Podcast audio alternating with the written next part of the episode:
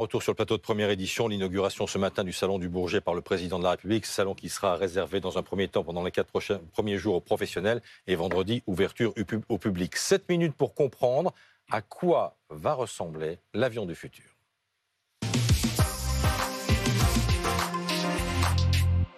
On en parle avec Olivier Jam, grand reporter aéronautique à l'usine Nouvelle. Bonjour Olivier, merci d'être avec nous aux côtés de Jean Serra, consultant aéronautique à BFM TV. Bonjour Jean et Cédric Fesch, le reporter de première édition, en direct ce matin du Salon du Bourget, juste avant l'inauguration.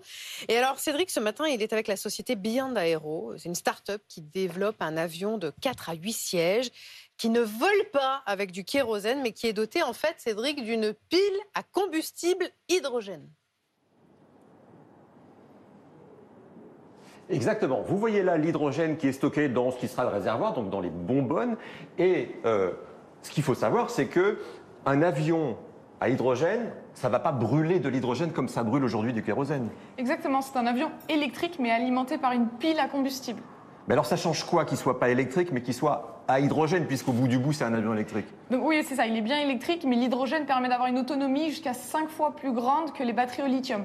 Ça permet de rallonger l'autonomie de l'avion. Parce que les batteries, le problème des batteries qu'on met dans les voitures, c'est que c'est lourd, c'est ça. Et pour un avion, c'est un peu. Euh, Exactement. Le problème. Ce sera combien l'autonomie? Parce qu'on sait qu'une voiture électrique, ça a moins d'autonomie qu'une voiture à essence. Exactement. Pour notre avion, donc entre 4 et 8 personnes, sera 1500 km. Mais c'est pas beaucoup, ça, 1500 km. Un avion à kérosène va beaucoup plus loin. Ça reste 80% des routes européennes. Donc on permet de toucher quand même 80% du marché. Ça reste quand même suffisant. Mais ce sera pour les avions d'affaires. C'est pas pour des. On, ne va pas transporter 300 personnes avec cette solution. Non, on commence par des avions plus petits. Euh, donc en effet, les avions d'affaires, 4 à 8 places. Et puis plus tard, on grandira sur des avions plus gros. Et c'est pour quand avant la fin 2030. Euh, avant 2030. Avant 2030, Donc vous avez là l'avion en entier. Il manque juste l'enveloppe, c'est un détail. Donc avec le stock d'hydrogène à l'arrière, la chaîne euh, propulsive, euh, le moteur qui est tout petit, ça c'est quand même assez fascinant, la, taille des moteurs désormais électriques. Et au final, eh ben, l'avion il ressemblera à ça. Ah mais c'est génial. franchement, Olivier, quand on voit ça, enfin, on n'aurait pas pu dire ça il y a encore quelques années, mais voilà un carburant qui est pas cher.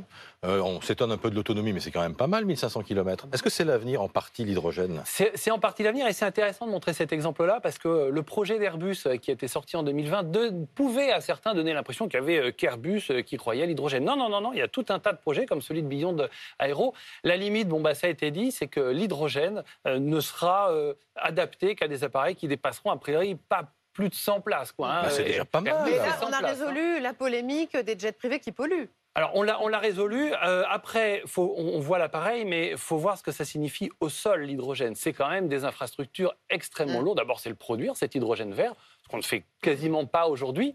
Et puis, c'est réussir à l'acheminer au niveau des aéroports.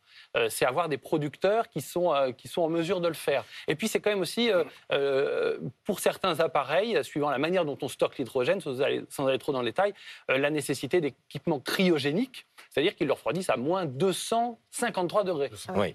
Ça, c'est pas évident à faire certifier. On voit ça dans les fusées, pas encore dans les avions. Mais oui, mais ça vient vite, le progrès vient vite. Jean, l'enjeu, on le voit bien, et c'est l'un des enjeux importants de ce salon de l'aéronautique, c'est le carburant. à part l'hydrogène, on travaille sur quoi? Bah, pour l'instant, il y a déjà une première avancée, ce qu'on appelle les carburants SAF. Oui. Alors, Sustainable Aviation Fuel. Voilà, donc ces carburants qui polluent beaucoup moins qui sont d'origine euh, de végétaux, de choses comme cela. Et euh, pour l'instant, le Huile problème... usagée, résidus de bois ou agricole. C'est pas rien, ça non plus. C'est pas rien, attention, parce que pour le produire à grande quantité, ça risque de prendre de grandes surfaces en hectares qui sont utilisées pour l'instant pour faire de la nourriture. Donc ça pose d'autres problèmes. Mais il n'empêche que le SAF, pour l'instant, est gérable à 50% mélangé avec du carburant. Le problème, c'est de passer à 100% de SAF. Parce qu'il y a. faut savoir que chaque fois que vous avez trouvé une solution, ça crée des problèmes. Le SAF, entre autres, a quelques problèmes de corrosion dans les moteurs, des problèmes qu'il euh, va falloir résoudre avec les progrès et tout le monde travaille vraiment très très fort là-dessus.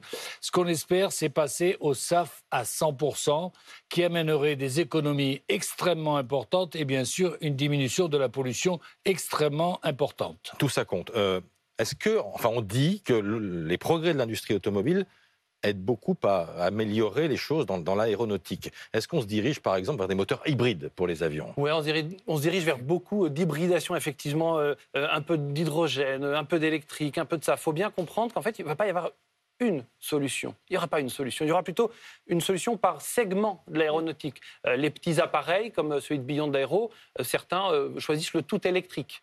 C'est le cas, par exemple, de Voltaero. Mais ça fait plus peur, ça, le tout électrique pour un avion. Il y a quelques années, on se disait, mais ça va pas, non, je ne vais pas monter dans un non, avion. Non, je crois qu'il y, a quand même beaucoup de progrès technologiques qui mm. ont été faits. Il y a des tests. Et puis, l'aéronautique est un, est un secteur mm. où on prend évidemment, enfin, on prend pas en compte, c'est la sécurité, l'enjeu numéro un. Donc, il y a des certification derrière, des gens qui regardent. Donc euh, ça, ça là-dessus, je pense qu'il n'y a, pas, a pas beaucoup de, de doutes à avoir. Ce qui est sûr, voilà, c'est encore une fois, on aura une, palette d'énergie, euh, d'énergie possible. Et quand on aura plus suffisamment de SAF biomasse, parce que comme vous le disiez, euh, ben, la biomasse, au bout d'un moment, ben, il n'y en a pas assez, on ira vers des carburants qu'on dit synthétiques. C'est-à-dire on ira capter du carbone dans l'atmosphère, le CO2 de l'atmosphère, on ira prendre de l'hydrogène dans l'eau par électrolyse, on les recombinera pour recréer les chaînes, de, les chaînes carbonées comme on trouve dans le kérosène. Donc on va toute une palette de solutions.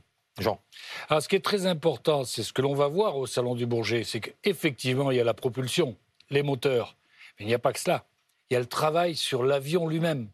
Hmm. Ce qu'on appelle la finesse, c'est-à-dire la surface de l'aile par rapport à sa dimension.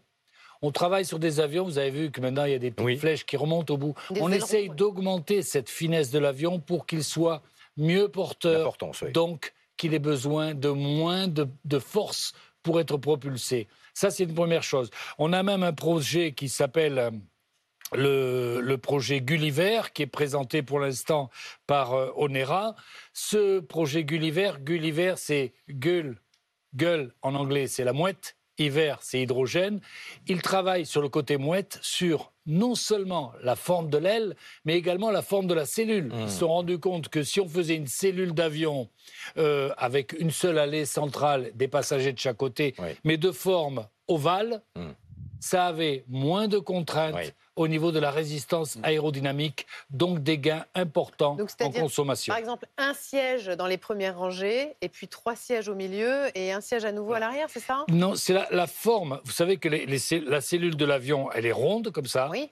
Eux, ils font une cellule de l'avion qui est ovale ah. tout le long avec à l'arrière les réservoirs d'hydrogène, parce qu'on a besoin de grands réservoirs pour l'hydrogène, mm. une, allée centrale avec deux rangs de passagers de chaque côté, et une aile extrêmement longue avec une finesse extrêmement importante. On a même travaillé sur ce qu'on appelle la, bon, la rhodohydrique euh, l'aile rhodohydrique, c'est une aile qui revient se fermer sur elle-même, c'est-à-dire qu'elle a une finesse infinie. Ça n'a plus rien à voir avec l'avion que tu as connu, Jean, hein, parce que toi, tu as commencé à, piloter, vous étiez trois dans le cockpit. On était trois dans le cockpit et euh, sur 747, on consommait 10 tonnes de carburant à l'heure. Alors qu'aujourd'hui, combien Aujourd'hui, on est sur, sur, des avions long courriers sur la base de 3, 4 mais Olivier, est-ce que ça veut dire que la commande même de l'avion va changer?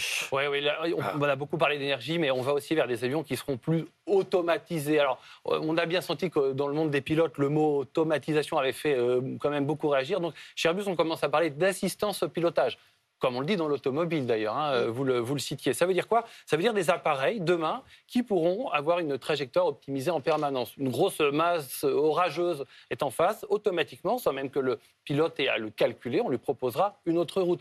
Une autre route aussi pour éviter la formation de ces traînées de condensation, qui ont un effet sur euh, l'empreinte carbone du secteur. Donc, hop, on, baissera en altitude pour pas que euh, ça crée ces traînées de condensation. Donc, et au sol, pareil, on imagine des avions qui, seront, euh, qui auront davantage de capteurs, caméras, etc., comme une voiture, de sorte à éviter les incidents au sol qui sont plus nombreux qu'on ne le pense. Ah et est-ce que c'est la fin des très très gros porteurs Du coup, on ne connaîtra plus d'énormes de, avions comme les A380 par exemple?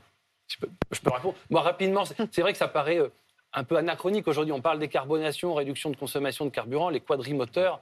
Ça semble quand même compliqué de, Mais alors qu'on voyage de plus en plus. alors qu'on voyage de plus en plus. De transporter les gens. Oui, oui, tout à fait, c'est vrai. Mais on, voit que ces appareils, en fait, sont vraiment rentables pour certaines compagnies aériennes qui font ce qu'on appelle du hub à hub.